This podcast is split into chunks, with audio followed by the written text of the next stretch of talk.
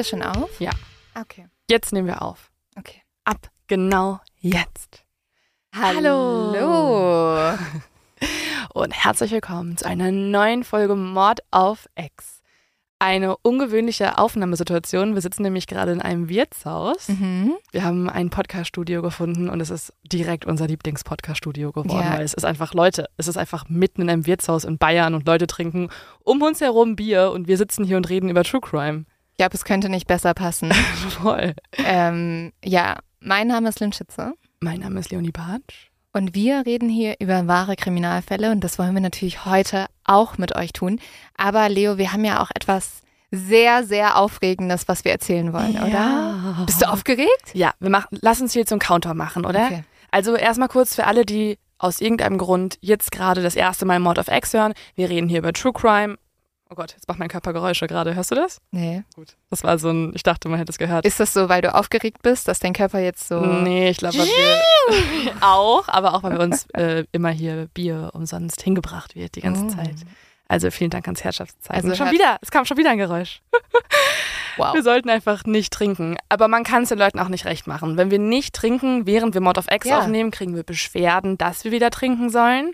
Wenn wir trinken, kriegen wir Beschwerden, dass wir Alkoholismus ähm, promoten würden. Und macht uns einfach nicht nach. Macht uns nicht nach, aber ähm, das Bier wird es heute doch sein. Cheers.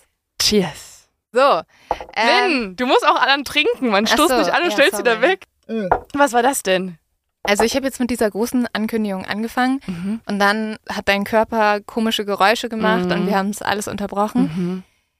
Es gibt etwas, da habt ihr sehr lange nachgefragt. Ähm, wir haben es jetzt die letzten Wochen organisiert, beziehungsweise wir waren ja auch die letzten Wochen Unterwegs. unterwegs. Wir waren auf großer Live-Tour und letztes Mal war ja die Live-Tour super schnell ausverkauft und Mhm. vor allem die großen Städte, da haben ganz viele Leute es nicht geschafft, noch Tickets zu bekommen. Aber Leute, Oh.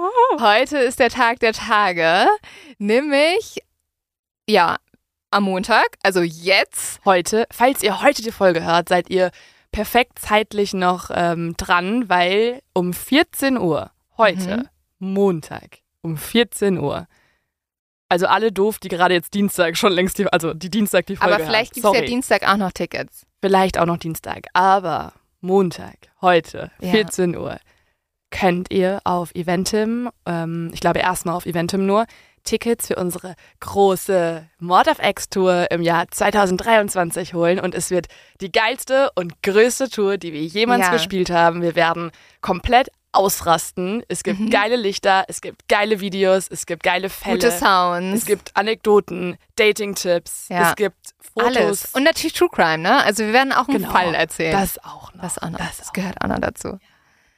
Aber ja, wir freuen uns riesig. Wir gehen auf die zweite große Live-Tour, Mhm. aber sie, äh, die Locations sind ein bisschen größer. Das Programm wird noch ein bisschen größer.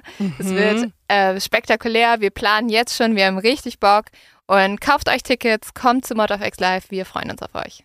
Also wirklich, es hat so viel Spaß gemacht mit euch und wir haben so viel Angst gehabt, bevor wir die aktuelle Tour gestartet haben. Ja. Aber hat sich als eine sehr geile Sache entpuppt, weil irgendwie auf der Bühne so eine Energie entsteht, während man den Fall erzählt, die man vielleicht noch im Wirtshaus hier aufrechterhalten kann, wo Leute auch noch Spaß haben. Aber Ja. bei uns zu Hause auf dem Sofa ist diese Energie bisher noch nicht in der Art und Weise entstanden. Und das mit euch zusammen zu erleben, ist echt mega cool. Und das Feedback von euch war so, so, Ja, es war so süß. also so herzerwärmend. So, so süß, wow. die Leute alle persönlich zu treffen. Mhm. Ich hoffe, dass wir nächsten, also wir spielen ja nächsten Juli sind, glaube ich, die Termine. Mhm. Ähm, und ich hoffe, da haben wir Corona endgültig besiegt und wir können euch alle umarmen und wir können alle anstoßen. Wir machen alle einen großen Group-Hug Ja. und, Also wir sind ready. Ja. Wir freuen uns auf euch. und an alle, die sich dachten, Herr, aber ich habe doch jetzt schon Mod of X Tickets, kein Stress. Also das ist vielleicht alles ein bisschen verwirrend gerade, aber es ist die große Tour nächstes Jahr. Genau. Also wenn ihr jetzt schon da wart, 2023. genau. Wenn ihr jetzt schon da wart, dann könnt ihr natürlich nächstes Jahr nochmal kommen, weil dann ist es ein anderer Fall, eine andere Geschichte und andere Anekdoten, würde ich mal sagen, weil bis dahin erleben wir noch irgendwas, was wir auch live erzählen wollen, oder? Hoffentlich. Wir machen irgendwelche, irgendwelche peinlichen Sachen. Auf, also ich will nur an Köln erinnern, wo unsere ganze Technik in der zweiten Hälfte plötzlich Ja. Ähm, den Bach runtergegangen ist und kein Video mehr abgespielt werden konnte. Und wir uns dachten, hey, genau bei dieser Show ist Leos ganze Familie da, inklusive Tante, Onkel, Großtante, Schwester Mhm. und so weiter und so fort. Lass uns doch genau bei dieser Show, wo ihr Vater zuguckt, über ihre Die peinlichsten Sex-Stories. Sex-Stories reden, weil die Technik, das war alles dein Verdienst, Lynn. Ich habe dich vorher gebeten, bitte tu eine Sache nicht. Wenn irgendeine Panne da sein sollte, wir dürfen keine Dating-Story erzählen, weil mein Vater ist da und denkt, ich bin eine sehr brave Tochter. Ja. Und was passiert? Na gut, aber man muss ganz ehrlich sagen, Leo, das wäre das Einzige, was die Situation retten konnte. Weil Nee. das, nein, nein, nein, nein. Ich glaube, dein Panikgehirn ist so, okay, fuck, fuck. Leos Dating Stories. Also, falls ihr noch irgendwie ein Thema braucht für die nächste peinliche Stille, Sex Stories. Sex Stories, Dating Stories funktionieren immer. Vielleicht nicht mit dem Chef gerade Ja. oder so, aber sonst bei peinlicher Stille ist sowas echt immer eine gute Lösung. also das Ding ist halt so, ihr müsst ein bisschen abwägen, ne? Wollt ihr euch selbst blamieren Das ist vollkommen okay. oder wollt ihr die Stille retten? ja, oder beides. Weil ich finde, Leute, die sich selber blamieren, sind Ja, die ja, das- coolsten ja. Leute. Ja. Oder? Okay, das ist sehr gut, weil ich blamier mich durchgehend. Ja. Apropos, Leo, dumme Mhm. Leute oder ähm, sich blamieren, Reden wir weiter über uns. reden wir, nein, nein, nein, nein, nein, reden wir über andere Menschen. Okay. Es gibt auch andere dumme Es gibt Menschen. auch andere dumme Menschen. Weißt du, was ich, also es ist zwar kein zu dumm zum Verbrechen, zu dem wir natürlich gleich kommen, aber es gibt eine Sache, die habe ich heute Morgen gelesen, die hat mich echt ein bisschen schockiert und da habe ich gedacht, vielleicht sollten wir noch Aufklärungsarbeit leisten. Mhm. Anscheinend hat ähm, BVG berichtet, also die Bahn in Berlin, Mhm. dass äh, tausende Menschen sich noch ein Monatsticket gekauft haben. Und zwar Anstatt des 9-Euro-Tickets. ja, und zwar für 86 oder 107 Euro. Oh mein Gott. Statt halt einfach 9-Euro-Ticket. Deswegen, Leute, es gibt ein. Ich wollte irgendeinen lustigen Effekt hier machen. Gibt's nicht so ein. Ja, warte. Ah.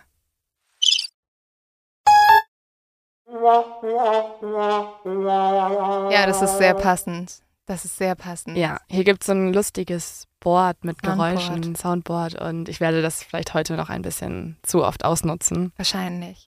Aber ich habe auch noch einen zu dumm zum Verbrechen mitgebracht. Und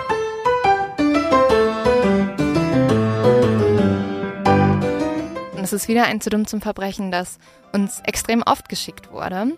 Und zwar ist letzten Mittwoch ein Mann in ein Wohnhaus eingebrochen. Er hat erst geduscht und dann wollte er sich in diesem Wohnhaus, in dem er nicht wohnt, Mhm. ein Leberkäse braten. Hat er aus dem Kühlschrank geholt, hat in die Pfanne getan. Aber er war so laut, als er so die Pfannen rausgeholt hat und so, dass die Bewohner des Hauses ihn bemerkt haben und ihn einfach aus dem Haus gejagt haben. Und Da waren noch andere Leute gerade drin. Da haben Leute geschlafen. Das ist so ein bisschen so, als würde jemand bei dir einbrechen, an den Kühlschrank gehen und sich was zu essen machen. Oder hat er seine Wohnung verwechselt? Nee, ich glaube nicht. Also das merkst du doch irgendwann, oder? Also wie betrunken musst du sein? Stimmt, der hat sich noch geduscht. Aber immerhin hat er sich geduscht und hat nicht die ganze Wohnung vollgestunken. Ja, aber jedenfalls musste er dann fliehen, weil die Mhm. Leute ihn vertrieben haben und er hat noch nicht mal seinen gebratenen Leberkäse essen können. Oh nein. Aber es ist ein bayerisches Verbrechen gewesen. Es würde Äh, sehr nach Bayern kam passen. aus dem Schwabenland. ah ja, okay. Aber- Passt bestimmt auch, oder? Isst man da auch Leberkäse? Anscheinend. Bestimmt. Hätte auch mir passieren können. Weil du Bock auf Leberkäse hast. Erstens, aber auch, weil, wenn man betrunken ist, dann sehen die Wohnungen plötzlich alle gleich aus im Treppenhaus. Ja, aber also vielleicht im Treppenhaus, aber spätestens wenn du drin bist, merkst du doch. Aber was vielleicht war es eine geilere Wohnung. Man dachte sich so, hä? Was für ein Upgrade. upgegradet. ja, gut. Wer weiß, wer weiß. Aber ja, das war unser zu dumm zum Verbrechen. Was findest du dümmer? Die Leute, die sich das 9-Euro-Ticket nicht holen und damit irgendwie die Bahn unterstützen in Berlin für die ganzen Schwarzfahrer? Das ist eigentlich voll nett dann von denen auch. Oder jemand, der sich die Wohnung upgradet nachts? Also eher derjenige, der sich die Wohnung upgradet, weil der hat zumindest noch eine freie Dusche bekommen. Also klüger. Ja, den finde ich, den finde ich klüger. Mhm. Ach so, ah, dümmer hast du gefragt. Mhm. Well, ah. Nein, ähm, ja, dann, ich finde klüger denjenigen, der sich wenigstens noch die Dusche geholt hat. Stimmt. Weil sonst hast du halt einfach der Bahn 90 Euro geschenkt. Ja.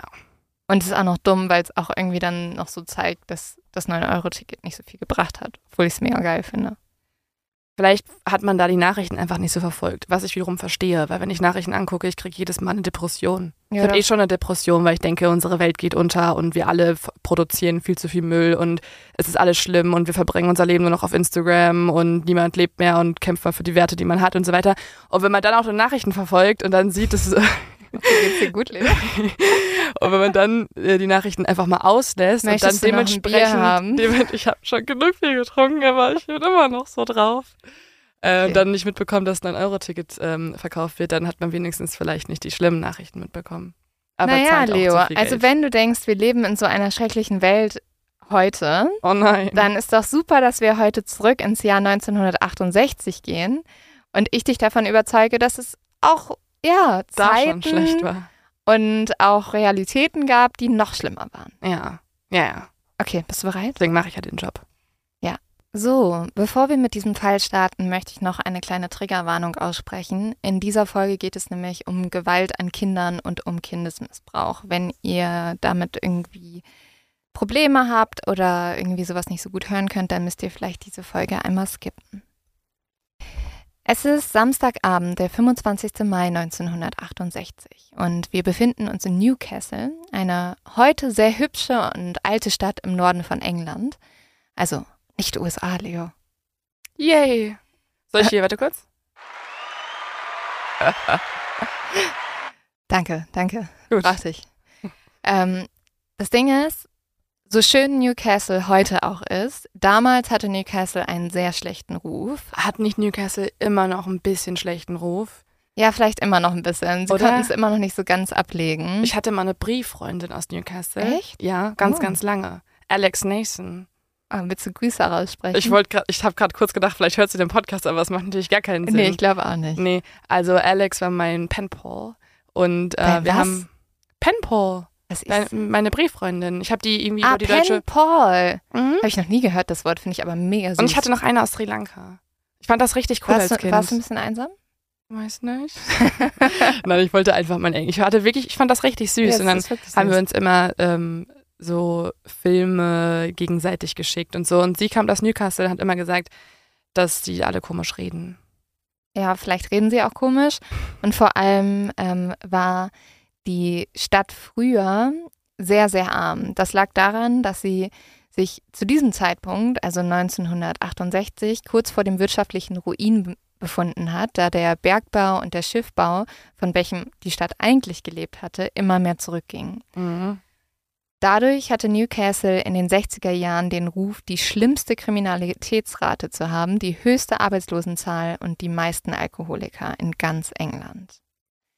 Vor allem in Scotswood waren die Bewohner sehr arm, aber auch wenn in dieser Stadt nur sehr wenig Geld vorhanden war, war es so, dass die Bewohner sich trotzdem ein sehr schönes Zuhause aufgebaut haben und alle waren sehr freundlich, haben auch immer auf die Kinder gegenseitig aufgepasst und Dadurch war es trotzdem eine sehr schöne Nachbarschaft.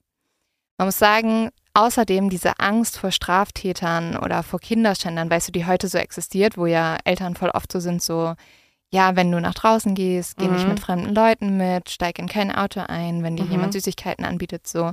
Das existierte damals noch nicht so. Das kam erst später. Also es kam erst so in den 80er, 90er Jahren auf, als es Mhm. mehrere Fälle gab, wo Kindern sowas passiert ist. Und dann kam auch so ein bisschen, ja, ein Bewusstsein dafür, dass man seine Kinder warnen sollte. In den 60er Jahren war sowas aber noch nicht so präsent. Also zumindest nicht so präsent wie heute. Und so geht der kleine vierjährige Martin Brown an diesem Tag nach draußen. Er wohnt mit seiner Mutter, mit seinem Vater und mit seiner zweijährigen Schwester in einem zweistöckigen, mit roten Ziegeln gedeckten Haus. Und am Morgen des 25. Mai 1968 geht Martin eigentlich erst zu seiner kleinen Schwester. Er bringt ihr immer etwas zum Frühstücken, etwas Milch und dann isst er selber noch sein Lieblingsfrühstück. Das sind sogenannte Sugar Pops. Und dann will er einfach rausgehen, läuft durch die Nachbarschaft, um ein bisschen die Gegend zu erkunden. Das hat er sehr oft gemacht, einfach so als Zeitvertrieb. Er kannte da auch viele Leute und normalerweise kam er dann halt spätestens zum Abendessen immer wieder nach Hause. Mhm. Doch dieser Morgen sollte das letzte Mal sein, dass Martins Mutter ihren Sohn sah.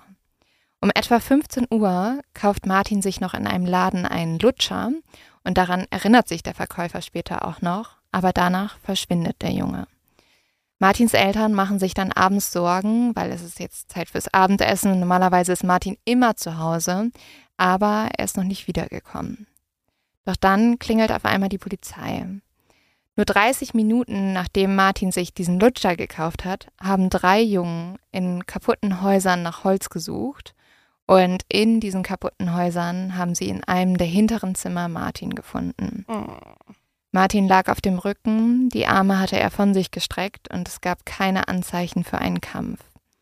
Nur aus seinem Mund sickerten ein paar Tropfen Blut und Speichel. Aber man kann nicht sehen, wie er jetzt gestorben ist. Nee, und das führt dazu, dass die Polizei auch vermutet, dass es ein Selbstmord war. Weil es gibt keine offensichtlichen Anzeichen von Gewalt. Und dadurch denkt sich die Polizei, okay, dann wird er sich vielleicht Aber selber was angetan haben. Er war ja vier Jahre alt. Das ist ja ein sehr unübliches Alter für einen Suizid. ja, es sei denn, es ist ein, Unfall. ein Unfall, genau. Weil die Polizei findet nur wenige Meter von Martin entfernt eine leere Pillendose. Mm. Und so sind sie sich sicher, Martin hat einfach zu viele Pillen geschluckt und ist daran gestorben. Also ein schrecklicher Unfall. Okay. Besonders schrecklich ist auch, als die Männer gerade versuchen, Martin wiederzubeleben, kommen zwei kleine Mädchen vorbei.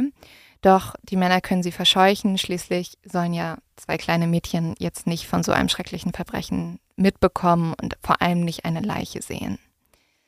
Wenige Wochen nach dem Auffinden von Martins Leiche wird in Martins Kindergarten eingebrochen. Der Täter schmeißt mehrere Tische um, zerschlägt Möbel und er hinterlässt vier Zettel. Auf einem steht, ich töte, sodass ich wiederkommen kann. Und auf einem anderen steht, wir haben Martin Brown ermordet. Fuck off, you bastard. In den Zetteln wird auch angedeutet, der Mord an Martin Brown wird nicht der letzte gewesen sein. Krass. Also das ist jetzt im Kindergarten gefunden worden. Das heißt, In seinem, also in dem von Mhm. Martin, ja. Das heißt, der oder die Mörder von Martin sind im Kindergarten eingebrochen, haben da einen Zettel hinterlassen, weil sie sich ankündigen wollten als Ja, terrorisierende Serienmörder oder so. Genau, also vielleicht wollten sie auch Angst verbreiten, vielleicht hat es ihnen auch nicht gefallen, dass die Polizei das als Unfall abgestempelt hat.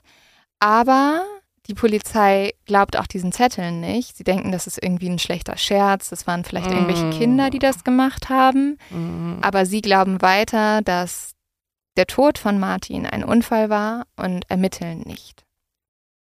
Nur wenige Wochen später, am 31. Juli 1968, geht der dreijährige Brian Howe zum Spielen nach draußen. Doch auch er kehrt um 17 Uhr nicht nach Hause und so macht sich seine Mutter jetzt große Sorgen und fängt an, nach ihrem Sohn zu suchen. Als sie auf die Suche geht, trifft sie zwei junge Mädchen. Vor einem Haus sitzen nämlich die elfjährige Mary Bell und ihre beste Freundin Norma. Schon wieder zwei Mädchen. Ja, da sind halt, die Kinder sind halt immer in der Nachbarschaft und unterwegs, weißt du, da sind halt alle draußen. Deswegen ist das nichts Ungewöhnliches. Aber ähm, Brians Mutter erzählt jetzt diesen beiden Mädchen, dass sie halt Brian sucht und fragt, ob die vielleicht irgendwie Brian gesehen hätten. Aber die beiden Mädels müssen verneinen, aber sie bitten der Mutter jetzt an, bei der Suche zu helfen. So gehen die drei erst zum Süßigkeitenkiosk, dann zu einem alten Parkplatz, wo viele der Kinder immer zum Spielen hingehen, und dann zu einer alten Eisenbahnbrücke. Doch der Junge ist nirgendwo zu sehen. Kannten die beiden Mädchen denn Brian? Also sind es ähm, Mhm. Spielfreundinnen, auch wenn die ja jetzt elf Jahre alt sind und die Kinder davor vier und drei waren, dann ist man erstmal wahrscheinlich nicht irgendwie in einer Gang, aber kannten die sich vielleicht vom Spielplatz oder so? Also die kannten sich vom Sehen, aber wie du schon sagst, da ist ein deutlicher Altersunterschied, aber die Kinder haben sich halt auf der Straße öfters getroffen. Mhm. Und deswegen können die Mary Bell und die Norma auch ganz gut einschätzen, wo Brian hingegangen sein könnte. Und deswegen gehen sie zu diesen Spots.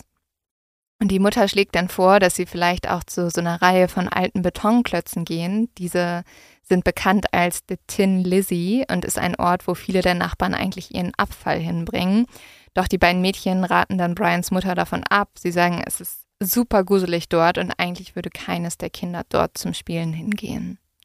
Mhm. Um 19 Uhr verständigt Brians Mutter schließlich die Polizei und auch diese macht sich jetzt auf die Suche.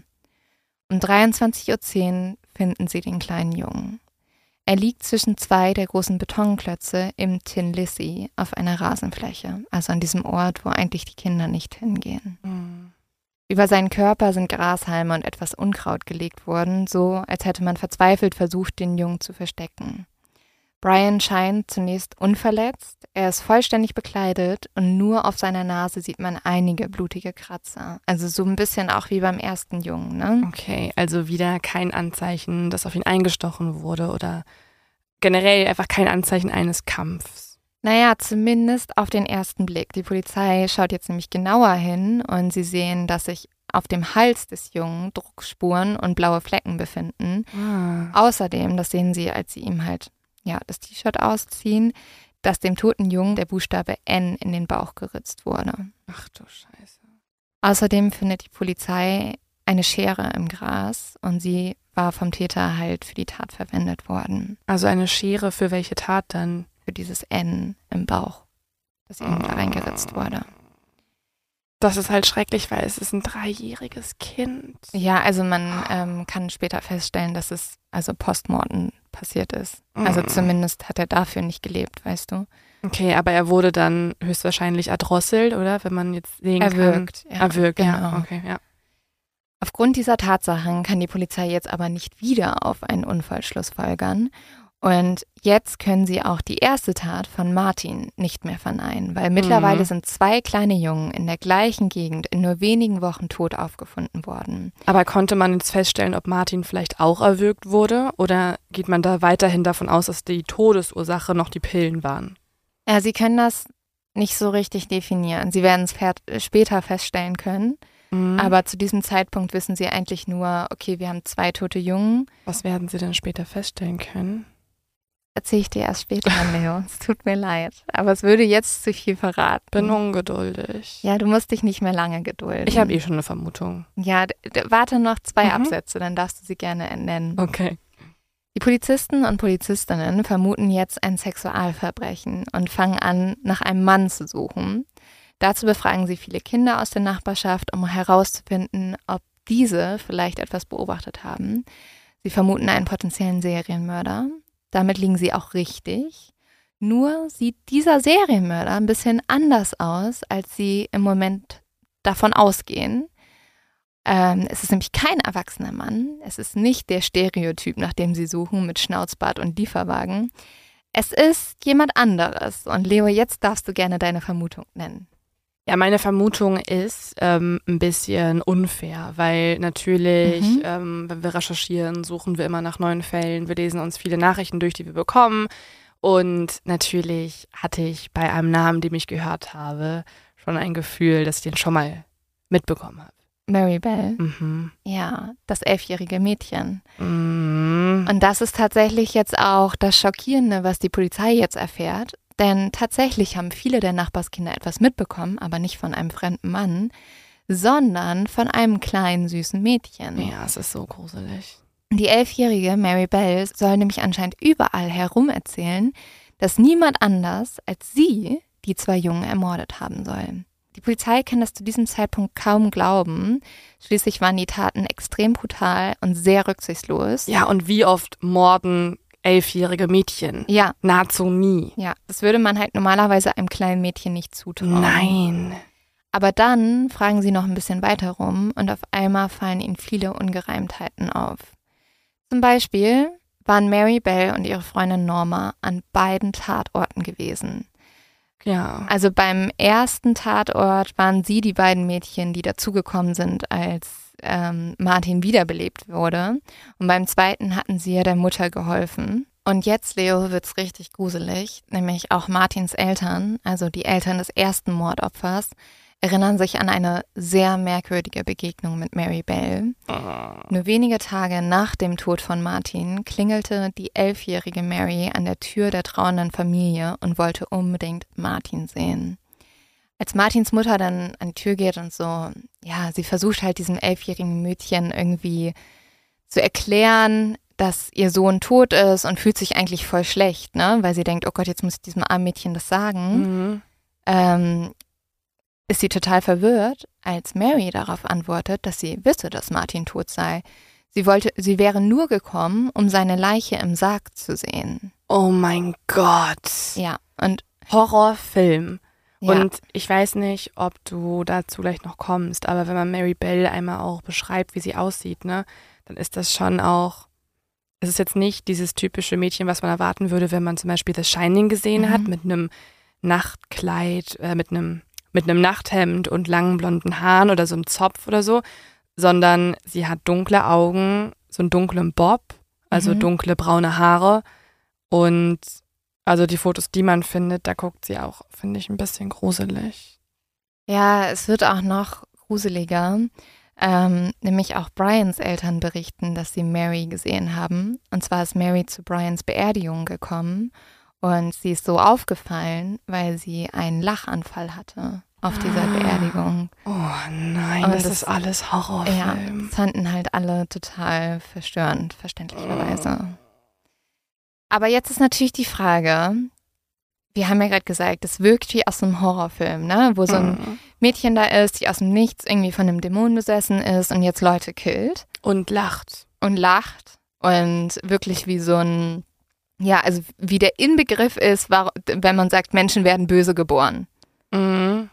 Aber ich glaube, wir müssen uns mal genauer anschauen, warum eine Elfjährige so eine schreckliche Tat begehen sollte. Mhm. Weil normalerweise verbinden wir ja mit Kindheit so Sachen wie Unschuld, Naivität. Wir finden Kinder süß, lieb, harmlos. Mhm. Und man kann halt nicht glauben, dass ein normales Kind, in Anführungszeichen bitte sehen, ähm, eine solche schreckliche Tat begehen würde.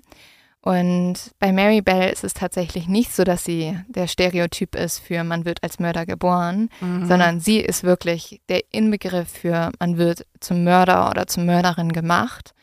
Und deswegen finde ich es hier unglaublich spannend ähm, und eigentlich ist es schon fast wieder eine eigene True Crime Folge, dass wir uns mal Mary Bells Kindheit angucken, weil sie zeigt ganz genau, was habe ich als Kind gelernt, was ist normal, welche Verhaltensregeln werden mir gezeigt oder mir vorgelebt und was macht das mit mir.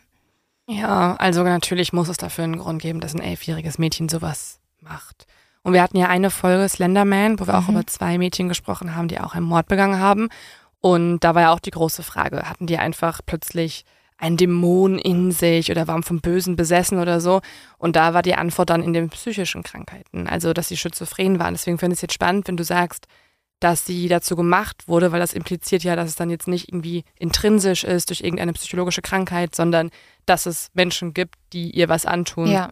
Marys Mutter hasste ihre Tochter eigentlich vom ersten Moment an. Schon im Kreissaal soll sie geschrien haben, als man ihr das Kind geben wollte. Und sie soll immer wieder gesagt haben, man solle dieses Ding von ihr wegnehmen. Weiß man, wer der Vater ist?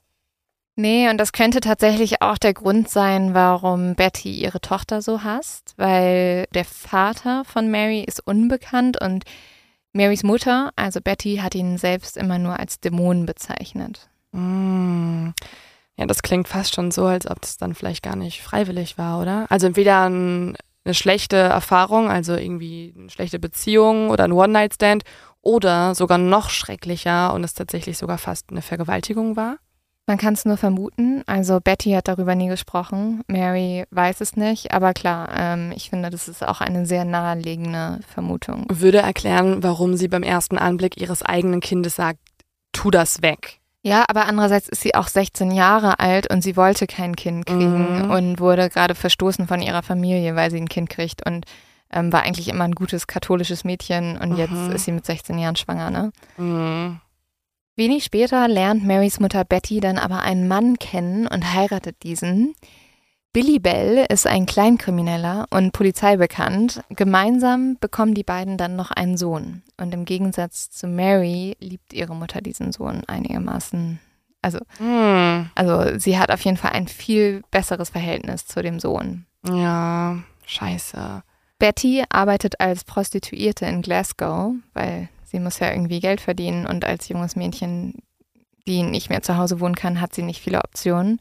Und deshalb ist sie oft nicht zu Hause bei ihrer Tochter und so kümmert sich vor allem Billy um die Kinder. Und Mary und Billy verstehen sich sehr gut. Also für Mary wird Billy wie ein echter Vater. Das Schlimme Okay. ist aber, ihre Mutter Betty freut sich da nicht drüber, sondern sie wird eifersüchtig auf Mary und ist so, ja, du nimmst mir die ganze Aufmerksamkeit von meinem Mann weg und so hasst Betty Mary noch mehr. Das kann ich ja nie verstehen. Also es ist doch schön, wenn ein kleines Lebewesen, ein hilfloses, Ja. kleines Lebewesen auf dieser Welt, dann wenigstens noch Aufmerksamkeit bekommt von deinem Freund oder Mhm. Ehemann, weil es zeigt ja auch, dass er ein fürsorglicher Vater ist, der sich um seine Nächsten kümmert, um seine, um seine Familie kümmern kann. Und wenn dann noch jemand eifersüchtig ist, denke ich mir so, also da ist offensichtlich das Problem in dir selber. Ja, aber das gibt es ja leider, diese Stories gibt es ja auch öfter, dass Mischer eifersüchtig vor allem auf ihre Töchter sind. Und ich finde das auch total, ja, man kann das irgendwie nicht sich vorstellen. Also wenn man denkt, oh Gott, ich würde doch meine eigene Tochter lieben, aber ähm, das passiert leider und ich glaube, das ist natürlich für die Töchter eine der schlimmsten Sachen, die dir passieren kann, weil die Liebe, die du eigentlich automatisch erwartest, ist die Liebe deiner Mutter. Und wenn du die nicht bekommst, das mhm. macht natürlich was mit Und dem kind. vielleicht fühlt man sich ja auch schuldig, dass man dann andere Liebe bekommt, zum Beispiel von dem Vater und hat dann Schuldgefühle, wenn dann die Mama eifersüchtig ist und da Streit entsteht und so. Also es ist halt ein Teufelskreislauf. Natürlich. Und dann passiert noch etwas, ähm, ja, viel, viel Schlimmeres, nämlich es fangen die Unfälle an. Unfälle bitte auch in Anführungsstrichen sehen. Mm. Auf einer Reise gibt Betty ihrer Tochter mehrere Migränetabletten und lässt das Kleinkind dann alleine. Man kann vermuten, dass sie Mary tatsächlich umbringen wollte. Doch Marys Großmutter findet das Kind und rettet es, bringt es sofort ins Krankenhaus. Und Daraufhin muss Betty natürlich auch mit ins Krankenhaus. Und sie bekommt hier jetzt nicht die Reaktion, die sie erwartet hat. Sie dachte, dass alle Leute irgendwie wütend auf sie werden mhm. oder so. Stattdessen bekommt sie aber Mitleid. Ärzte und Freunde melden sich, fragen, ob sie helfen können, wie das passieren konnte, ob vielleicht Betty zu viel zu tun hätte, ob es sie alles überfordert, dass sie nicht mitbekommen hätte, dass ihre mhm. Tochter diese Tabletten nimmt und wie schlimm das denn für sie sei, dass ihre Tochter fast gestorben ist. Und das ist natürlich jetzt ein schöner Moment für sie wahrscheinlich. Ne? Sie bekommen ja. Aufmerksamkeit von Leuten, Leute haben Mitgefühl mit ihr und jetzt muss sie fast die Rolle wahrscheinlich weiterspielen, oder? Dass sie, dass sie um ihre mhm. Tochter fast trauert. Ja, also ähm, Betty hat gerade das erste Mal in ihrem Leben Menschen, die sich um sie kümmern. Jetzt, mhm. die Familie kommt jetzt nämlich auch wieder und fängt an, sich wieder zu kümmern. Ihre Mutter kümmert sich ja auch wieder. Und das fühlt sich gut an. Und so tut Betty, und da hatten wir schon mal eine Folge drüber, mhm. jetzt alles, dass Mary krank bleibt. Mary mhm. landet immer wieder im Krankenhaus, weil ihre Mutter ihr zu viele Schmerztabletten gibt. Aber das muss doch jetzt auffallen, oder? Nee, erstmal fällt es nicht auf. Also man kann natürlich vermuten, dass es vielleicht dem einen oder anderen Arzt aufgefallen ist, aber es wird zumindest nichts unternommen. Betty sehnt sich jetzt nach der Aufmerksamkeit, die sie mit den Unfällen ihrer Tochter bekommt und deshalb vermuten im Nachhinein auch viele bei Betty das Münchhausener bei Proxy-Syndrom. Mhm. Du hast ja schon mal eine Folge drüber gemacht. Also das tritt ja vor allem bei Frauen auf, die Krankheiten vortäuschen bei ihren Kindern, um halt Sympathie und Aufmerksamkeit zu bekommen. Und das, also ich mhm. finde, es passt sehr gut zu Bettys Verhalten. Ja, also das, was sie gerade tut, ist genau das. Sie macht ihre Tochter krank, indem sie ihr aus Versehen, wie sie dann halt im Krankenhaus mhm. sagt, Schmerzmittel gibt oder Tabletten gibt und ihre Tochter dementsprechend dann ausgepumpt werden muss oder irgendwie halt wiederbelebt werden muss oder so. Ja, mit drei Jahren fällt die kleine Mary fast aus dem Fenster, beziehungsweise ihre Mutter schmeißt sie fast aus dem Fenster. Also sie fällt richtig und ihr Onkel kann sie nur in letzter Sekunde noch greifen und so retten. Aber das muss doch jetzt Leuten auffallen. Also wenn das Kind immer wieder ins Krankenhaus ja. kommt. Also die Familie ist auch unglaublich wütend, als sie das mitbekommen. Ähm, und tatsächlich passiert auch, also gleich passiert noch was anderes und danach trennt sich die Familie, aber leider nehmen sie ihr nicht Mary weg. Aber in dem Moment hat man gesehen, wie Betty ihre Tochter aus dem Fenster stoßen möchte. Ja, sie hat es halt noch so als Unfall abgestempelt. Schon wieder. Schon wieder. Mhm. Aber jetzt passiert etwas, das man nicht mehr als Unfall sehen kann. Nämlich Betty geht zu so einer Adoptionsfirma und möchte Mary dort freigeben zur Adoption. Mhm. Und dann stürmt so eine Frau aus diesem Adoptionsbüro und ist total aufgelöst und weint, weil die Adoptionsfirma sie nicht angenommen hat, also gesagt hat, ähm, ja, dein Zuhause, das passt nicht. Oder mhm. also es mhm. gibt ja viele Faktoren, warum Adoptionsfirmen das prüfen. Und das kriegt Betty jetzt mit und sie sagt zu dieser Frau, ja, du kannst einfach meine Tochter haben. Und so. Also eine illegale Adoption auch noch. Ja, sie verschenkt einfach in diesem Wartezimmer ihre Tochter. Oh Gott, das ist ja so schrecklich. Mhm. Ohne zu wissen, wer das ist. Sie will einfach nur das Kind sie, loswerden. Sie will es einfach nur loswerden. Aber klappt das? Ja, es klappt. Diese oh. Frau nimmt Mary mit. Aber Marys Tante kriegt das mit und holt das Kind wieder zurück. Und tatsächlich ähm, war das aber wahrscheinlich irgendwie nicht gut, dass das passiert ist, weil Mary war total glücklich bei dieser Frau. Also sie war nur einen Tag da, aber die hat ihr zumindest mal neue Klamotten gekauft und wahrscheinlich wäre das ein besseres Ja, Zuhause gewesen. Das denke ich mir jetzt auch. Also offenbar will die Mama ihr eigenes Kind ja nicht haben oder noch viel mehr. Sie will es eigentlich ja. halt auslöschen. Ja, es ist ganz schrecklich. Und so kommt Mary wieder nach Hause zu ihrer Mutter und jetzt streitet sich die Mutter aber mit der Familie, weil die Familie das ja mitbekommen hat und so. Wie haben die das denn mitbekommen? ja, die Tante hat das gesehen. Ah. Die Tante hat wirklich gesehen, wie Mary mit dieser anderen Frau weggegangen ist und die ist denen dann auch gefolgt und so. ah, okay. Und ähm, jetzt zerschreitet sich aber auch die Familie mit Betty und so zieht Betty weg, nimmt Mary mit und jetzt hat, haben die niemanden mehr, der aufpasst. Das ist natürlich das Schlimmste, was hätte passieren können. Die Ja. eigene Familie, die ja noch so ein bisschen, ja, also die so ein bisschen die Funktion hatte, dass Mary nicht was ganz, ganz Schlimmes zustößt, weil sie sie noch irgendwie retten, wenn sie gerade runterfällt Mhm. oder so, oder vielleicht auch mal was sagen zur eigenen Mutter. Die prüfen jetzt nicht mehr das Verhältnis von Betty zu Mary und Betty und Mary ziehen auch noch weg und sind alleine. Ja, und ähm, also der Vater ist immer noch da, aber Mhm. der Vater ist auch manchmal unterwegs. Und jetzt wird's noch schlimmer, weil, also das konnte nicht eindeutig belegt werden, aber Mary hat das später erzählt, dass im Alter von vier bis fünf Jahren Betty angefangen haben soll, ihre Tochter zur Prostitution zu zwingen. Oh mein Gott. Und Mary soll mit vier Jahren aus Versehen ins Wohnzimmer gekommen sein, als ihre Mutter gerade mit einem Freier Sex hatte. Und daraufhin soll ihre Mutter sie zurück ins Wohnzimmer geholt haben und vor diesem Freier missbraucht haben und dann auch den Freier, sein, also ihre eigene Tochter missbrauchen lassen haben. Aber sie hat auch ihre eigene Tochter Mhm. sexuell missbraucht. Ja. Gott. Halt, weil das dem Freier irgendwie gefallen hat. Und ja, das soll dann immer wieder passiert sein. Also Betty soll auch tatsächlich ihren ja, Kunden ihre Tochter angeboten haben, was so unglaublich abartig ist. Es ist halt das Schlimmste, was ich jemals gehört habe. Und das Schlimme ist aber, dass die kleine Mary, also mit vier Jahren ne, fängt das an. Und das einzige Mal, dass sie von ihrer Mutter einen Lob bekommt oder Liebe bekommt, ist nachdem sie mit einem Freier halt, also Sex kannst du es ja nicht nennen, aber nachdem, Sie vergewaltigt wurde. ja, nachdem sie vergewaltigt wurde. Weil die Mutter wahrscheinlich in den Momenten Geld bekommen hat dafür, dass sie Genau. ihre eigene Tochter in die Sklaverei, Sexsklaverei verkauft hat Ja. in dem Moment. Ja. Und, dann ist sie kurz. Dann mit- hat sie sie immer gelobt und dann hat sie ihr zum Beispiel auch manchmal übers Haar gestreicht und oh. hat immer gesagt, sie sei ein gutes Mädchen. Und oh. So hat Mary halt ähm, gelernt, dass sie das tun müsse, um ein gutes Mädchen zu Wie sein. wird man denn zu so einer Mutter? ja, es ist unglaublich schrecklich. Betty soll ihre Tochter auch geschlagen haben und immer wieder gewürgt haben. Ähm, das Schlimme ist, Mary erzählt Billy, ihrem Stiefvater, davon gar nichts. Sie hat zu viel Angst vor ihrer Mutter. Tatsächlich, es wird irgendwann ein bisschen besser, weil ähm, sie geht einmal zu einem Freund von ihrem Vater. Der hat auch manchmal auf sie aufgepasst und das finde ich so grauenhaft. Der ist zu Hause und schläft. Und zwar wirklich ein guter Mann, weißt du. Und der sitzt in seinem Sessel und schläft. Und Mary kommt da jetzt an und ähm, was sie macht, ist, sie zieht ihm die Hose aus und fängt an, ihn zu befriedigen, weil sie denkt, das ist, was von ihr erwartet wird. Und dieser Mann wacht auf und der ist so total Oh schockiert mein Gott. und ist so, oh mein Gott, was macht dieses Kind? Und aber er hat dann ähm, halt ihr gesagt, dass das nicht in Ordnung ist und dass er das nicht will und hat ihr halt einen Tee gemacht und hat sich das erste Mal um sie gekümmert und das war so das Wie erste alt war Mary da? ja, sechs Jahre. Oh.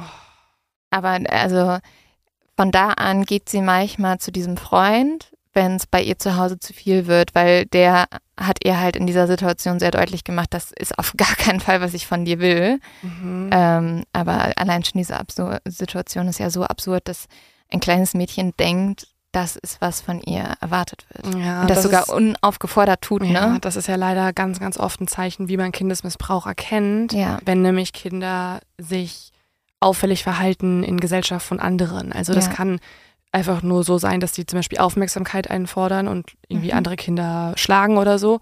Aber es kann natürlich auch so Verhalten an den Tag legen, wo sie zum Beispiel sich sexuell Ja. irgendwie freizügig verhalten, zum Beispiel irgendwie sich nackt ausziehen Ja. oder Menschen berühren und sich selber berühren in aller Öffentlichkeit. Einfach weil sie es halt gewohnt sind. Und wenn Ja. das auffällt, dann kann man eigentlich schon ziemlich genau deuten, dass auch sowas im Elternhaus passiert und man Mhm. eigentlich sofort einschreiten sollte. Also es ist natürlich gut, dass dieser Mann da ist und anscheinend irgendwie ein Rückzugort für Mary ist, aber er hätte ja. eigentlich schon längst das Jugendamt holen müssen. Nee, und es ist auch nicht genug, weil also die kleine Mary Bell hat ja schon unglaublich viele traumatische Erfahrungen erlebt. Und jetzt kommt noch eine weitere dazu. Mary erlebt in sehr jungem Alter, wie ihre fünfjährige Freundin von einem Bus überfahren wird. Oh mein das Gott. muss sie mit ansehen und dadurch getötet wird. Und das ist eine sehr gute Freundin von ihr. Ähm, und genau damit fängt dann auch das sehr auffällige Verhalten bei Mary an. Nämlich genauso wie Betty es bei ihr macht, fängt Mary jetzt an, in der Schule andere Kinder zu würgen. Mhm. Und wie man sich vorstellen kann, ist Mary dadurch nicht besonders beliebt. Aber wie einsam sie ist, ähm, da gibt es so eine ganz, ganz traurige Anekdote. Sie hat ihren eigenen Bruder dafür bezahlt, dass er Zeit mit ihr verbracht hat. So einsam war dieses Mädchen. Oh. Und um ihren Bruder zu bezahlen, also ihren kleineren Bruder, damit er mit ihr spielt, muss Mary Geld verdienen. Und das kriegt sie nicht von ihren Eltern.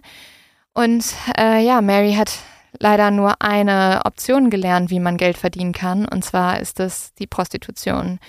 Und so fängt sie an mit, ja, neun Jahren ungefähr selbst äh, zu Freiern ins Auto zu steigen.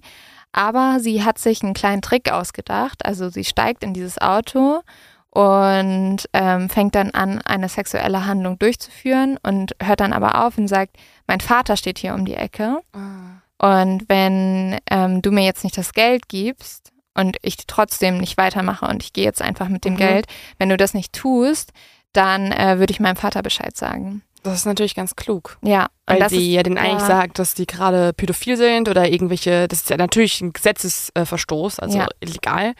Ähm, und das ist natürlich mega klug von ihr. ja, und es ist auch ähm, ihre erste Form der Rache, weil Mary Mhm. Bell ist extrem wütend. Also sie hat natürlich bei allem dem, was ihr passiert ist, hat sie einen ganz großen, ja, ein ganz großes Misstrauen gegenüber Männern und sie hat auch eine ganz große Wut gegen eigentlich die ganze Welt. Ja, wollte ich gerade sagen, also nicht nur Männer, irgendwie ist ihre Mutter, Ja. also die Frau, die eigentlich die, ähm, die einzige sein sollte, die vor allem für Sicherheit sorgt, Ja. die ist ja auch schon zum Feindbild geworden. Ja, voll. Ähm, und so passiert es, dass Mary Bell langsam vom Opfer zur Täterin wird.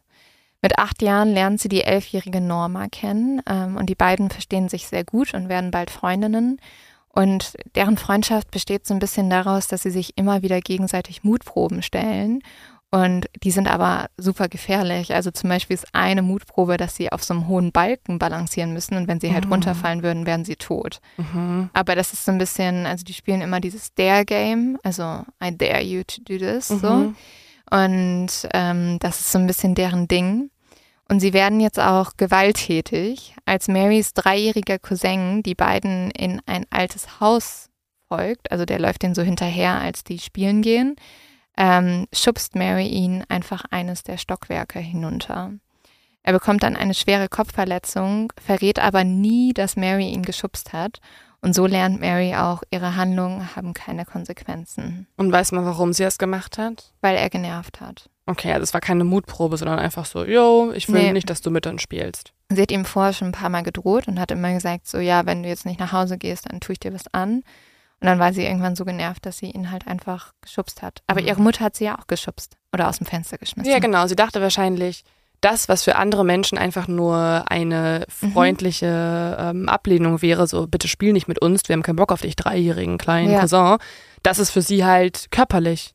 Ja, also war es ja auch bei ihr zu Hause. Wenn Ja. ihre Mutter keinen Bock auf sie hatte, hat Ja. sie ja auch einfach ihr, ihr wehgetan. Am 25. Mai 1968 folgt der kleine Martin Brown Mary Bell in ein altes Haus. Sie sagt ihm dann, er solle seine Hände um ihren Hals tun und sie tut das gleiche bei ihm. Martin wird wahrscheinlich gedacht haben, dass es ein Spiel ist, aber Mary erwürgt den Jungen und sie soll das auch so ein bisschen getan haben, um das, also sie sagt das im Nachhinein, um das mal halt auszuprobieren, wie sich das anfühlt. Ihre Mutter macht es ja immer bei ihr. Mhm. Und deswegen hat sie wahrscheinlich ihnen auch gesagt, ja, leg deine Hände um, um meinen Hals, damit sie sozusagen sich das erste Mal wehrt. Ah, ja. Klar, also das ist ja immer so ein äh, Kreislauf, ne? Wenn mhm. du Gewalt durch dann die stärkeren Menschen ähm, erfährst, manche würden in diesem Alter jetzt anfangen, Tiere zu quälen, ja. weil das die Schwächeren sind. Ja. Und sie macht es halt mit einem dreijährigen Kind. Ja, es ist super schrecklich. Und nachdem sie diese Tat begangen hat, rennt Mary sofort zu Norma, also ihrer besten Freundin. Und die beiden reagieren nicht so, wie normale Mädchen reagieren würden. Sie mhm. sind eher ganz aufgeregt und finden den Mord total spannend. Ähm, damals, du hattest es vorhin gefragt, warum die Polizei das irgendwie nicht erkennen konnte, hat die Polizei nicht erkannt, dass Martin erwürgt wurde, weil Marys Hände so klein waren, oh. dass die keine Abdrücke hinterlassen haben. Ja, oder zumindest Abdrücke, die man wahrscheinlich gar nicht gewohnt nee. ist. Also wo man nicht gedacht hätte, dass der erwürgt wurde. Oh mein Gott. Ähm, weiß, weiß man, warum Norma das auch mitmacht? Ja, das ist ähm, ein Punkt, über den ich gerne mit dir später auch noch diskutieren würde, ähm, weil die Rolle von Norma ist, ja, äh, man weiß da leider nicht so viel drüber. Norma kommt aus einer eher guten Familie. Es gibt bei Norma auch Missbrauchsvorfälle. Also mhm. sie ist mhm. manchmal abgehauen zu so einem Mann, der sie missbraucht hat. Ähm, aber komischerweise hat sie auch gesagt, teilweise, dass es einvernehmlich ist, aber es ist niemals einvernehmlich, wenn ein elfjähriges Mädchen Nein. mit einem älteren Mann schläft. Nein. Aber ähm, ja, wie involviert Norma auch war äh, in diese ganzen Taten, das ist eine große Diskussion. Mhm. Wenig später, also nach diesem Mord von Martin, hat ja Mary bei der Mutter geklingelt von Martin, was so super gruselig ist. Mhm. Ähm, und das Spannende daran ist, dass Kinder im Alter von vier bis zwölf Jahren gerade erst anfangen zu verstehen, was Tod überhaupt bedeutet. Also viele wissen noch gar nicht, dass wenn du tot bist, dass du dann auch für immer mhm. tot bist. Und ja, man möchte das ja auch vor Kindern erstmal bewahren. Also mhm. ich weiß noch, als mein Kaninchen gestorben ist, ich glaube, da war ich auch unter zehn oder um zehn Jahre rum oder ja. so alt da hat mein Papa gesagt, das schläft jetzt einfach ganz lange, bis ich es halt irgendwann vergesse. Ja, ja. Also. Oh. Ja, aber so ähm, ist es halt bei Kindern. Es dauert ein bisschen, bis sie das realisieren. Und Mary Bell ist zwar elf Jahre, also sie ist am Ende von dieser Zeitspanne, aber sie hat noch nicht richtig realisiert, dass dadurch, dass sie Martin umgebracht hat, dass der für immer weg ist. Und mhm. deswegen mhm. fährt sie auch hin und will ihn sehen und sie denkt, dass er wieder aufsteht ja. was er nicht tut. Ja. Also. Ja, wahrscheinlich, wenn ihre eigene Mutter sie erwürgt hat und mhm. sie ja auch weiterlebt. Vielleicht ist sie, sie ist halt auch mal unmächtig geworden. Sie hat ja ganz viele mhm. Vorfälle gehabt, wo sie vom Tod zurückgekommen ist. Mhm. Und deswegen, ähm, das finde ich hier ganz spannend, sie realisiert nicht, dass Martins Tod ein endgültiger Zustand ist. Mhm. Ein Tag später brechen Norma und Mary dann gemeinsam in die Schule ein und hier hinterlassen sie diese Zettel und verwüsten auch alles, wo sie halt auch drauf schreiben, dass sie Martin Brown ermordet haben. Und unterschrieben haben sie diese Zettel mit den Namen Fanny und Faggot. Ah, also auch quasi, wenn man es auf Deutsch übersetzt, ähm, quasi Fotze oder Schwuchtel, wahrscheinlich Beschimpfungen, die mhm. sie selber mal gehört haben. Also sonst ja. würdest du dich ja so nicht nennen, oder? Das sind ja, ja Sachen, musst du ja gelernt haben als genau. Kind erstmal. Genau. Also irgendwo musst du es ja aufgeschnappt haben. Am 31. Juli 1968 erwürgen Mary und Norma zusammen den dreijährigen Brian. Also beide werden sich am Ende widersprechen. Mary wird sagen, Norma hat die Tat begangen. Norma wird sagen, Mary hat die Tat begangen. Aber äh, sie waren zumindest beide anwesend und haben auch zusammen Brian in diesen Hinterhalt gelockt. Danach erzählt zumindest Mary Bell allen Leuten, was passiert ist. Sie prahlt sogar mit dem Mord. Also man hat fast so das Gefühl, dass sie will, dass endlich jemand einschreitet und jemand endlich irgendwie was tut. Mhm. Aber es dauert sehr lange, weil die Polizei halt ihr nicht glaubt. Viele glauben ihr nicht, weil sie hat auch immer sehr viel erzählt und sehr viel gelogen. Aber schließlich wird die Polizei dann schließlich doch auf die beiden Mädchen aufmerksam. Bei ihren Befragungen spricht die Polizei schließlich dann auch mit Norma und mit Mary. Und Mary erzählt der Polizei Details vom Fundort und versucht den Verdacht aber dann auf einen achtjährigen Jungen aus der Nachbarschaft zu lenken. Also sie sagt so, ja, ich weiß zwar, wie das da aussah und so, aber ich weiß auch, wer der Täter ist, weil das war so ein ganz bestimmter Junge. Sie erzählt, dass sie zum Zeitpunkt der Tat nämlich in der Nähe war und dort hätte sie diesen Jungen gesehen. Es gibt nur ja, ein Problem. Der Junge hat einmal ein wasserfestes Alibi. Er war nämlich mit seinen Eltern am Flughafen. Mm. Und zweitens macht Mary hier einen großen Fehler. Sie sagt der Polizei, dass sie den Jungen mit einer Schere gesehen hätte. Ah. Weil sie weiß ja, die Dass Schere, Schere benutzt wurde. Genau. Aber dieses Detail wurde nicht an die Öffentlichkeit gegeben. Ja. Und damit weiß die Polizei jetzt, dass Mary in die Tat involviert war. Und als sie bemerkt, oh Gott, ich habe einen Fehler gemacht, schiebt sie aber alles auf Norma. Es ist schon krass, wie so ein elfjähriges Mädchen schon so gerissen Mhm. agiert. Also, dass sie diverse Details weglässt, dass sie versucht, andere Menschen zu beschuldigen und, und den Verdacht von sich wegzulenken. Also, ich weiß nicht, wie ich mit elf Jahren alt war, aber ich glaube, meine größten Probleme waren irgendwie, dass ich, weiß ich nicht, Teletubbies gucken wollte und ich durfte oder so. Ja, aber du bist auch ein bisschen anders groß geworden. ja klar, genau. Und Marys Vater ist ja ein Kleinkrimineller, Mhm. der war ja voll oft im Gefängnis. Und der dachte natürlich am Anfang, seine Tochter äh, wird zu Unrecht beschuldigt. Und der hat sie auch vor so ein bisschen gebrieft. War so, ja, sag gar nichts, ah ja. so weiter und so fort. Und ähm, jetzt beschuldigt Mary halt Norma, aber auch die sagt jetzt gegen Mary aus. Und irgendwann, also es soll eine sehr harte Vernehmung gewesen sein, weil Mary sehr lange nicht nachgegeben hat, aber nach einigen Stunden gesteht sie. Sie kichert und gibt alles zu. Sie erzählt, dass sie Martin, also den ersten Jungen, ermordet hat. Und sie sagt, sie wollte damals einmal wissen, wie es ist, jemanden mit den bloßen Händen zu erwürgen. Und sie sagt auch, sie habe es genossen. Anschließend habe sie dann Norma mitgenommen, um ihr die Leiche zu zeigen.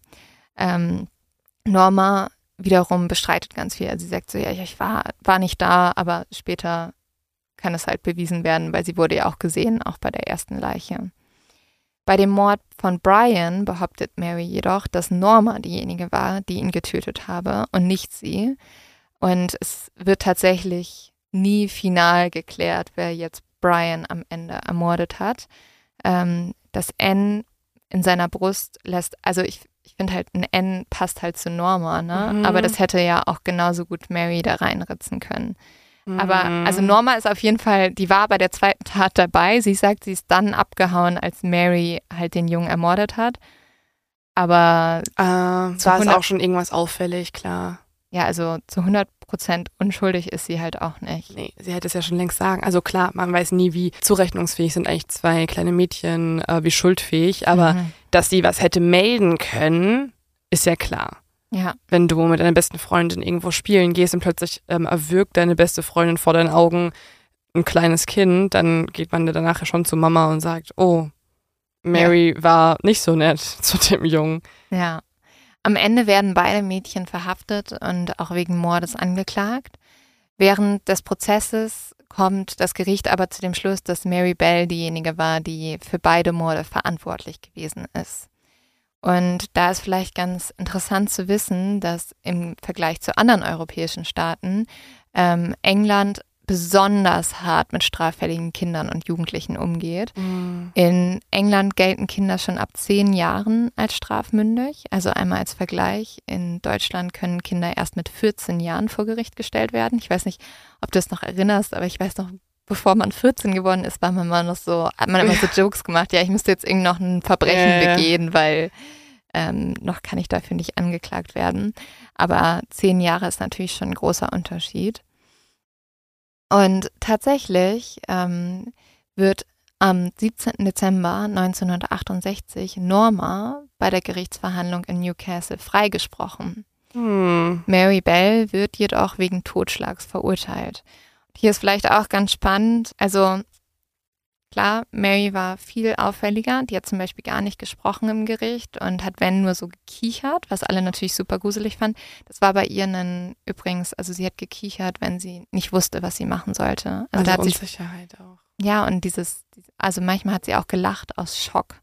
Also manchmal Mhm. tut ja der Körper was total Unpassendes. Ja, aber das erklärt sich ja auch durch ihre Kindheit. Die war ja auch Voll. alles andere als passend. Also Ja, sie hat ja nicht so gelernt, wie ein gesunder Mensch es lernen sollte. Das heißt, keine Reak man kann von diesem Kind keine normale Reaktion mehr erwarten. aber das ist so krass, weil in diesem Gerichtssaal war das halt total gegenteilig, ne? Normas Mhm. ganze Familie war da, die waren alle total, ja, die kamen aus einer, ähm, also die ein bisschen mehr Geld. Die waren alle da, haben die perfekte Familie gezeigt. Norma hat die ganze Zeit geweint, gesagt, dass es ihr Mhm. leid tut.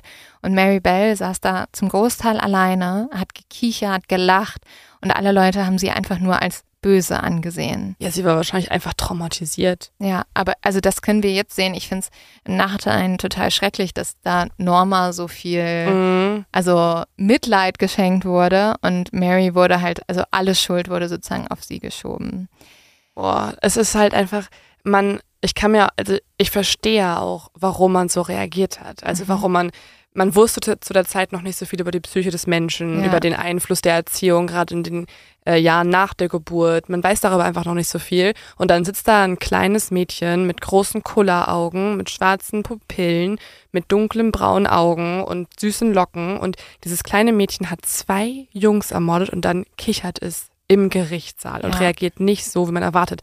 Alleine ihr Name, ich finde ich, ähm, Mary Bell hört sich für mich so unschuldig an und wie so, so eine Ja. Puppe, wie so eine kleine Babyborn-Puppe. Und dann erwartet man sowas nicht. Und das ist einfach das Horrorszenario. Voll. Aber natürlich ist es einfach absolut falsch. Ja, und ähm, da wird natürlich nach einer Erklärung gesucht und da Mary gar nicht spricht vor Gericht, nichts erzählt, werden ihr einfach die klassischen Symptome der Psychopathie attestiert. Also da kommen die Psychiater zu dem Schluss zu. Und ja, aufgrund dessen wird sie zu einer Freiheitsstrafe auf unbestimmte Zeit verurteilt. Und nochmal zur Erinnerung, Mary ist elf Jahre alt. Und deswegen kommt sie jetzt auch erstmal nicht in ein normales Gefängnis, sondern wird in die Besserungsanstalt Red Bank in Lancaster eingewiesen. Und Red Bank ist eine Art Schule und Ausbildungszentrum für Jugendliche, die straffällig geworden sind. Mhm. Aber was eigentlich ganz schön ist, es soll jetzt mehr sein als nur ein Ort, in dem diese Kinder weggesperrt werden, sondern es ist vor allem dafür da, damit Jugendliche die Wärme und Zuneigung bekommen, die sie von zu Hause nicht gewohnt sind. Ja, aber das ist ja schon mal gut. Bekommt sie da Voll. auch psychologische Hilfe? Nein, das nicht. Aber sie wird das erste Mal betreut, man hört ihr zu. Und später hat Mary auch gesagt, man passte auf mich auf, es war so sauber und hübsch, ganz anders als alle Orte, wo ich gewesen war oder gelebt habe. Also an sich ist sie da super glücklich. Es gibt tatsächlich einen Vorfall, dass sie dort auch nochmal missbraucht wurde von Mhm. einem der Leute, die da waren. Aber es ist zu allem, was sie bisher erlebt hat, ist es der schönste Ort für sie. Das ist eigentlich so absurd, ne? Sie ist dann in Gefangenschaft und muss eine Strafe verbüßen und das ist die schönste Zeit in ihrem Leben. Ja, das wird jetzt noch richtig absurd, weil also Mary wird jetzt groß werden in Gefangenschaft. Also sie Mhm. geht ja mit elf Jahren in Gefangenschaft und sie wünscht sich später auch nur noch in Gefangenschaft zu sein, weil Mein es der Gott. einzige Ort ist, den sie kennt. Oh. Marys Vater Billy besucht sie auch sehr oft in Red Bank und sie hat sich immer total auf seine Besuche gefreut, im Gegensatz zu den Besuchen von ihrer Mutter. oh, die kommt da auch Die hin. kommt da auch hin. Und sobald diese kommt, und das finde ich unglaublich spannend, verändert sich Mary Bells kompletter Charakter.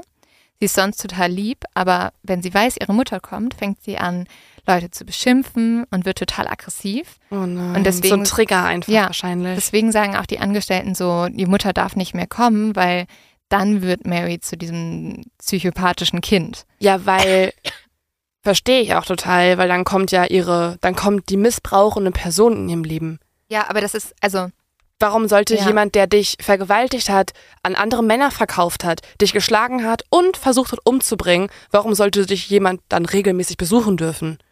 Ja. Ja auch, es kommt ja auch kein Vergewaltiger zu irgendwem ins äh, Gefängnis und bringt noch Blumen vorbei. Das ist ja, also, Das Problem die ist, muss ja geschützt werden. ja, aber Mary hat da immer noch nicht zu, drüber gesprochen Ah. zu diesem Zeitpunkt, deswegen weiß es niemand. Klar, und alle denken, es ist doch schön, wenn die Mutter vorbeikommt. Ja, also die ähm, Betreuer sagen ja durchaus, die Mutter sollte nicht mehr kommen, weil dann, das tut ihr nicht gut. Aber sie haben halt keinen Punkt, an dem sie ansetzen können, um Mhm. es zu verbieten.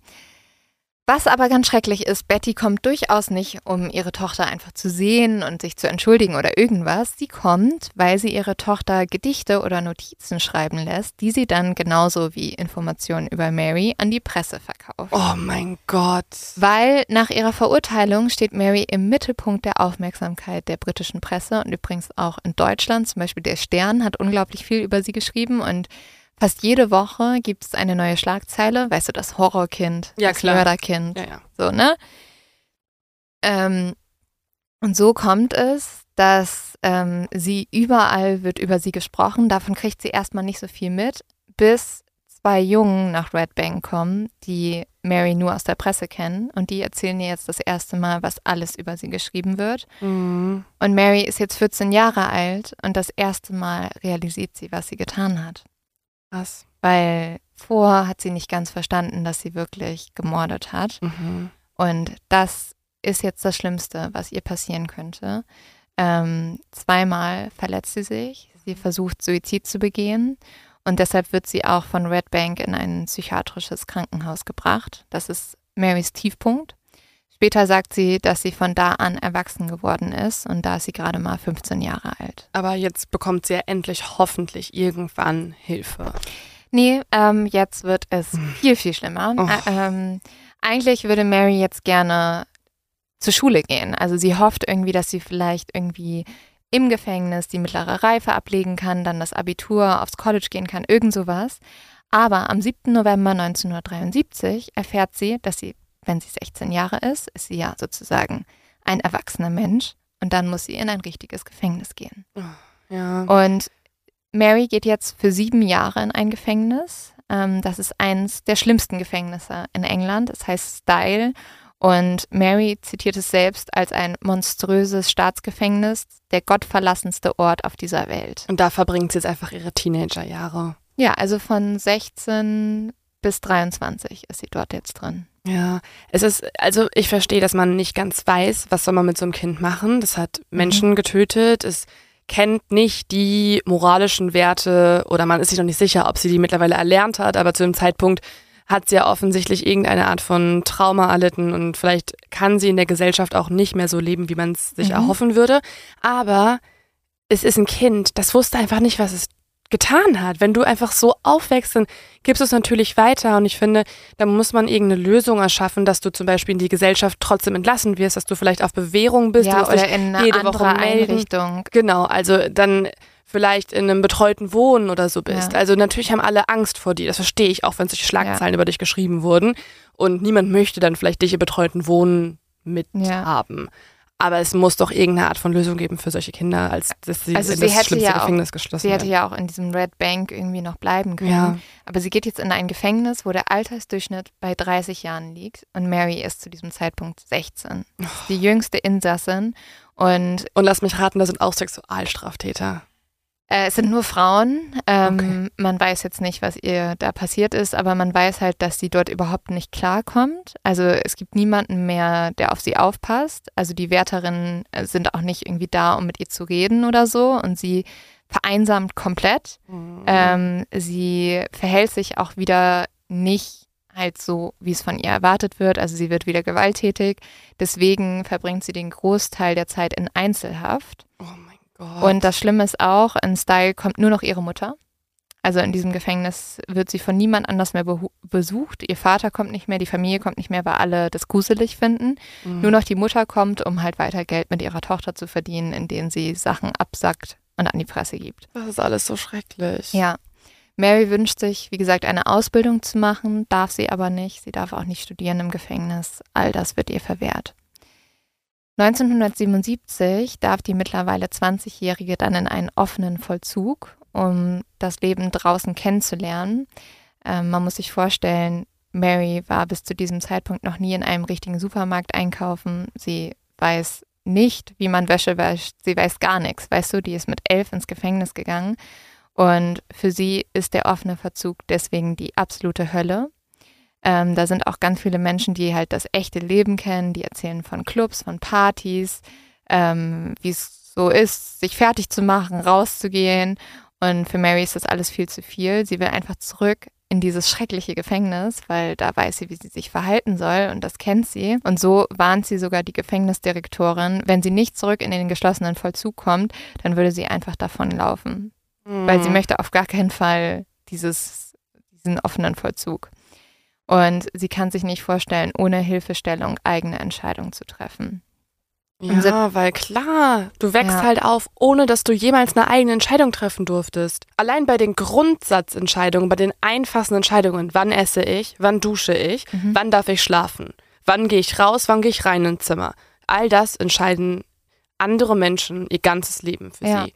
Dann kannst du ja auch solche Sachen nicht treffen. Du weißt nicht, wann habe ich Durst, wann kann ich was trinken, wann darf ich das und das. Ja, sie, also ich glaube, diese Strukturen haben ihr halt irgendwie Halt gegeben. Und auch dieses Mhm. so, sie war das ja gewohnt, von ihrer Mutter immer kontrolliert zu werden.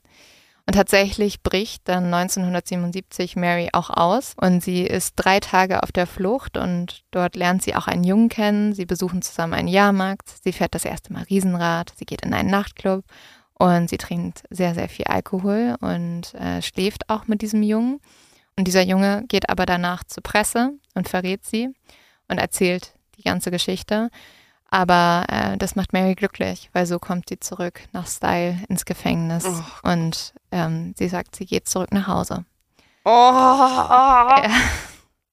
So schrecklich. Über elf Jahre nach ihren Taten wird Mary Bell im Alter von 23 Jahren am 14. Mai 1980 auf Bewährung entlassen.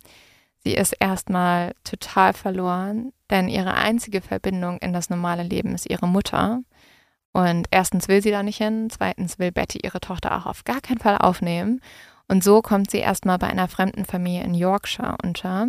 Dann kommt sie zu einer Familie in Cambridge und sie wird immer weitergeschoben, weitergeschoben. Sie hat ja weder eine Ausbildung noch irgendwas und kann halt keinen festen Job finden. Aber wissen diese Familien, dass es Mary Bell ist, die zu ihnen kommt? Ja, aber einige machen das für die Aufmerksamkeit. Ähm, irgendwie ein paar machen das aus dem guten Willen und tatsächlich kommt sie dann auch irgendwann an ähm, einen Besitzer einer Privatschule und der hilft ihr total. Er motiviert Mary nämlich aufs College zu gehen. Sie holt ihren Abschluss nach und studiert zwei Semester Psychologie, was ich Hm. sehr spannend finde, weil Voll. anscheinend wollte sie auch ganz viel verstehen.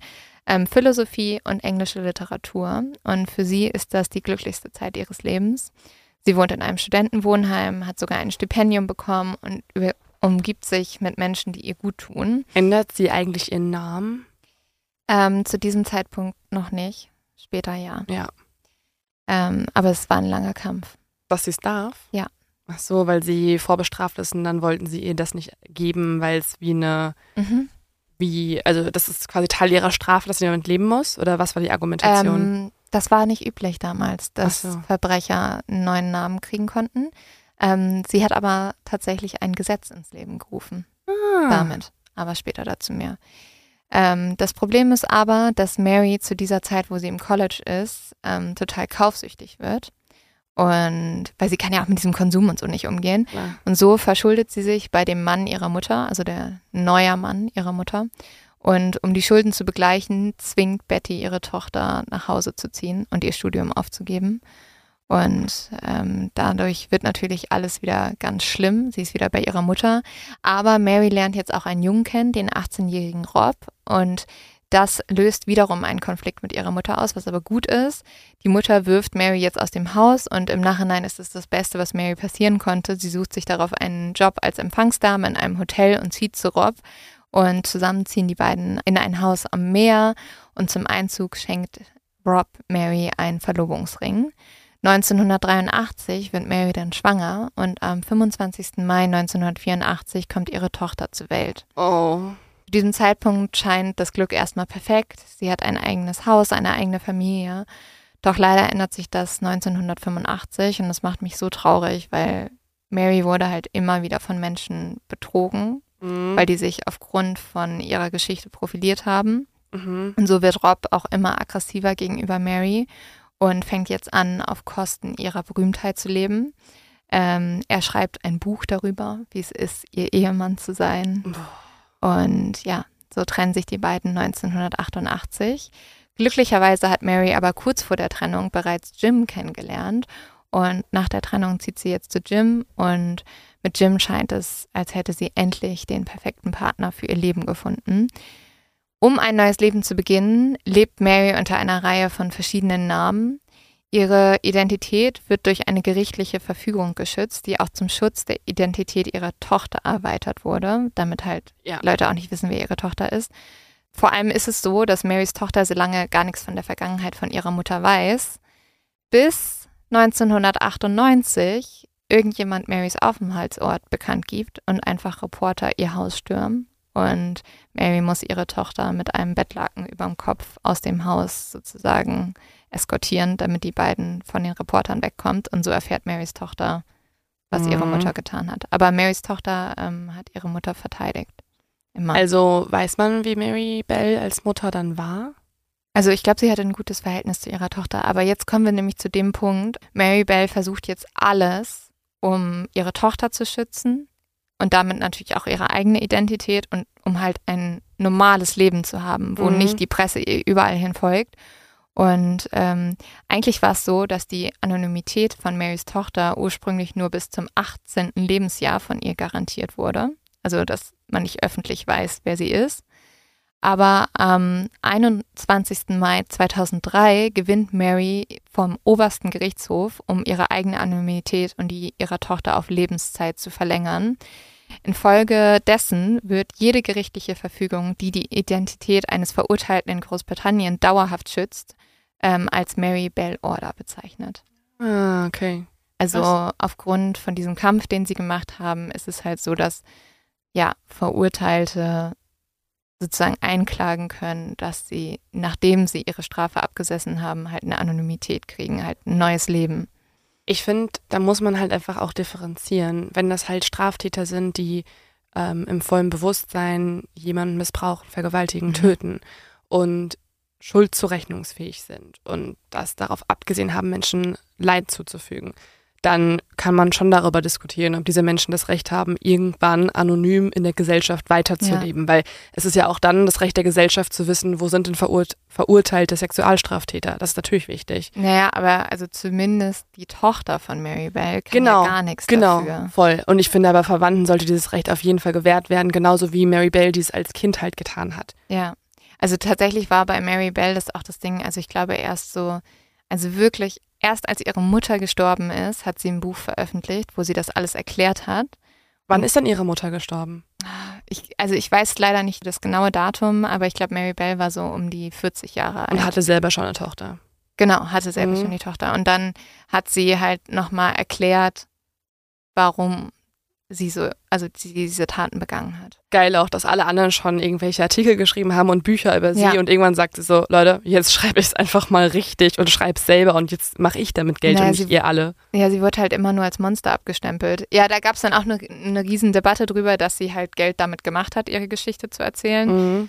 Aber ähm, ja, dieser dann- Fall wurde insgesamt halt, un also es gab so eine krasse Aufmerksamkeit auf diesen Fall, weil dieses Ding so, also äh, zum Beispiel bin ich auch auf diesen Fall gestoßen, weil er gerade wieder bei TikTok trendet, Mhm. ähm, weil dieses Ding so, ein elfjähriges Mädchen bringt jemanden um, ist so schockierend, dass alles darüber ähm, geschrieben wurde und jeder darüber reden wollte. Und so war es tatsächlich auch, dass diese Verfügung über die Anonymität auch noch auf Marys Enkelin, die 2009 geboren wurde, ausgeweitet werden musste. Mhm. Ja, Leute, die den Nachnamen Bell haben in England, haben es wahrscheinlich nicht ganz so leicht in der Zeit gehabt, Ja. weil irgendwer würde immer vermuten, hey, bist du nicht verwandt mit der? Ja. Und ähm, tatsächlich hat Mary es aber heute geschafft. Also Lebt Mary immer noch? man weiß gerade gar nicht mehr viel Mm, über sie. Ähm, ihr derzeitiger Aufenthaltsort ist unbekannt und äh, sie hat es geschafft, sich zurückzuziehen. Okay, aber immerhin hat das ein kleines Happy End dann doch am Ende gehabt. Ja, also trotzdem ist die Geschichte natürlich unglaublich schrecklich und es ist auch sehr schlimm, dass diese zwei kleinen Jungen Ja, ja. sterben mussten. Auf jeden Fall. Aber ich finde, gerade diese Geschichte zeigt auch schon wieder, wie unglaublich wichtig das ist, dass Kinder ähm, ja gut aufwachsen. Und ehrlich gesagt sehe ich auch einen Großteil der Schuld an diesen schrecklichen Taten bei der Mutter. Voll, bei wollte ich sagen. Also eigentlich hätte noch jemand anders ins Gefängnis gehen müssen, nämlich Ja. Betty. Und all die Freier, die das Kind vergewaltigt haben. Also das ist ja komplette Ausbeutung. Ja, es ist alles schrecklich. Also wirklich, ich, diese Geschichte hat mich auch fasziniert aus so vielen unterschiedlichen Faktoren. Also einmal dieses, klar, dieses Ding so, warum tötet ein elfjähriges Mädchen zwei Jungen? Mhm. Dann der zweite Punkt ist halt wirklich dieses, diese Geschichte von Mary und auch ihre Kindheit, die für mich wirklich schon wie ein eigener True Crime-Fall ist.